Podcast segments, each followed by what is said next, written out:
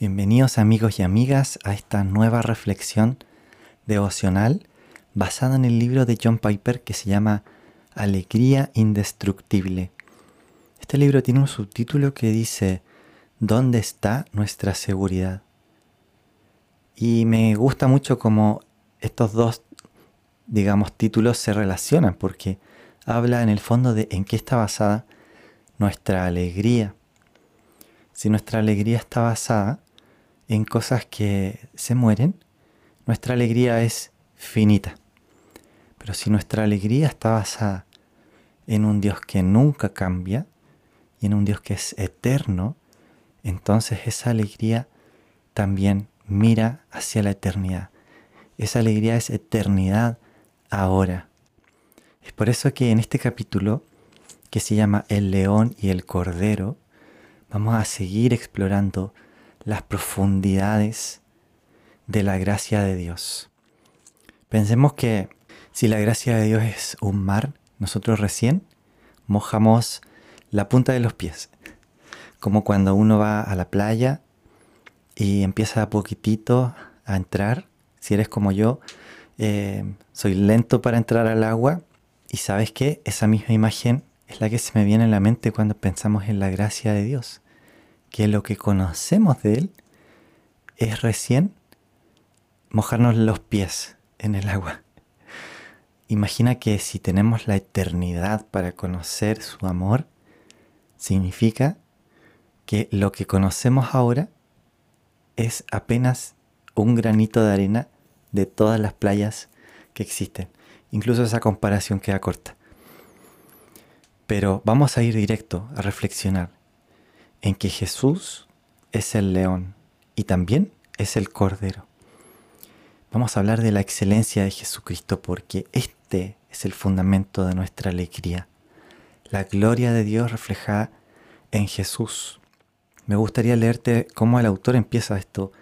Es precioso. Dice, un león es digno de admiración por su gran fuerza y su aspecto imperial un cordero es digno de admiración por su mansedumbre y porque en su humildad nos proporciona lana para vestirnos.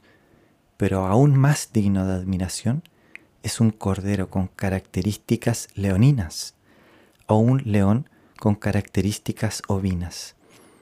Lo que hace que Cristo sea glorioso, como observó Jonathan Edwards hace más de 250 años, es una admirable conjunción de diversas excelencias.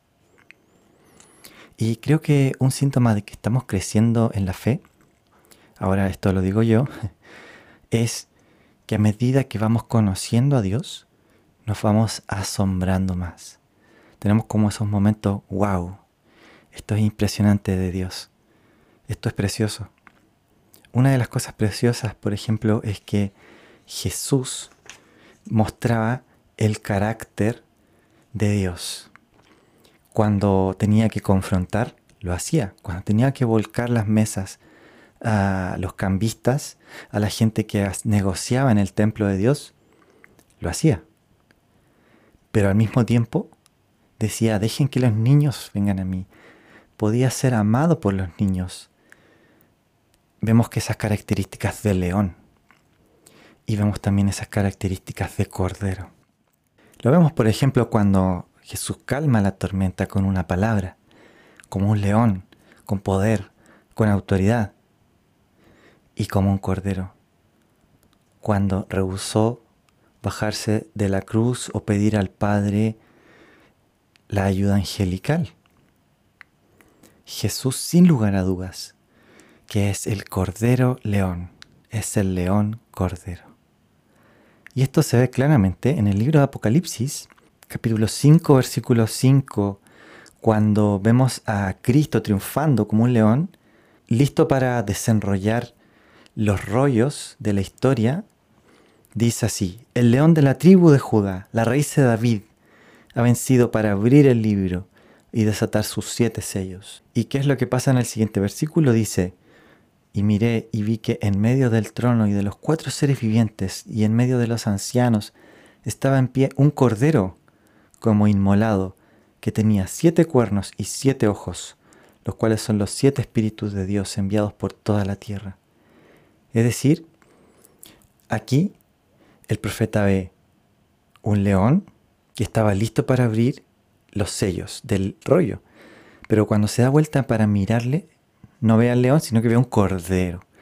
Pero no es cualquier cordero, es un cordero que estaba como inmolado. Pero este cordero no estaba derrotado en el piso, sino que dice que estaba de pie. Versículo 6 dice, estaba en pie un cordero como inmolado.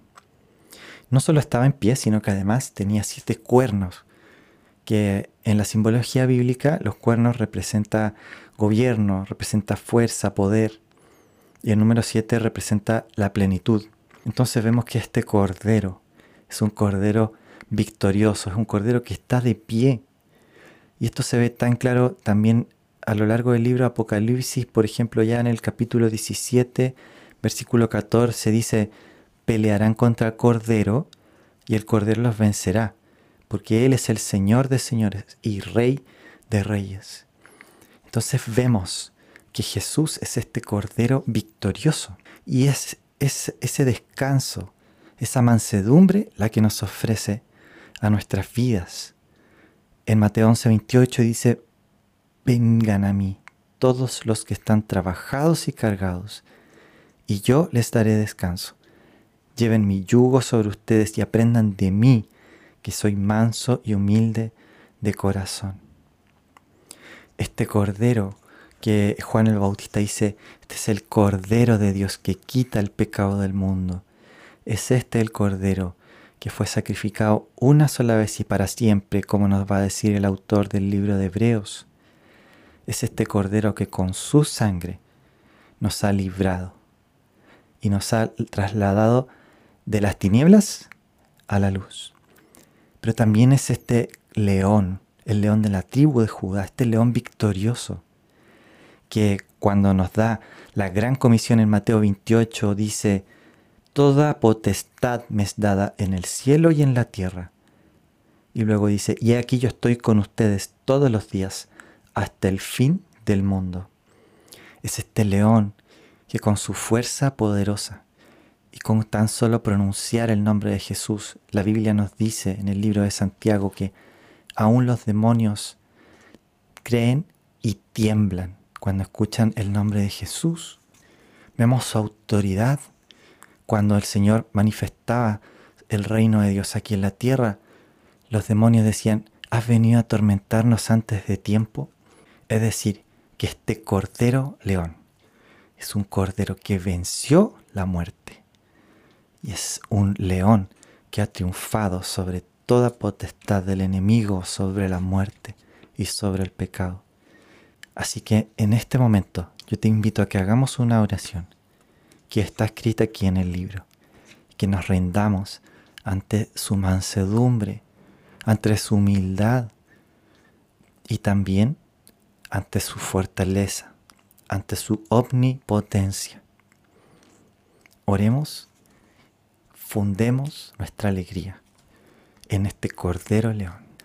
Dios Todopoderoso y Misericordioso, nos regocijamos con el reflejo de tu poder y de tu misericordia en tu Hijo, nuestro Señor Jesucristo. Nos gozamos con la fuerza de su poder de león y con la ternura de su mansedumbre de cordero. Cobramos ánimo con su incomparable combinación de excelencias que nos convence de que no hay otro como Él y de que no es un simple hombre como los demás. Oh, concédenos que en nuestra descarada indiferencia temblemos ante el león de Judá y nos humillemos bajo su fiera santidad. Y concédenos que aunque estemos deshechos y sintamos miedo, el Cordero León nos dé valor. Tenemos tanta necesidad de Cristo, del Cristo total, ábrenos los ojos para que veamos la plenitud de su excelencia. Aparta de nosotros las imágenes torcidas y distorsionadas de tu Hijo, que debilitan nuestra adoración y lician nuestra obediencia. Que el poder del león y el amor del cordero hagan que nuestra fe en Cristo sea inamovible. Líbranos de los sueños pequeños, las empresas tímidas y los planes titubeantes.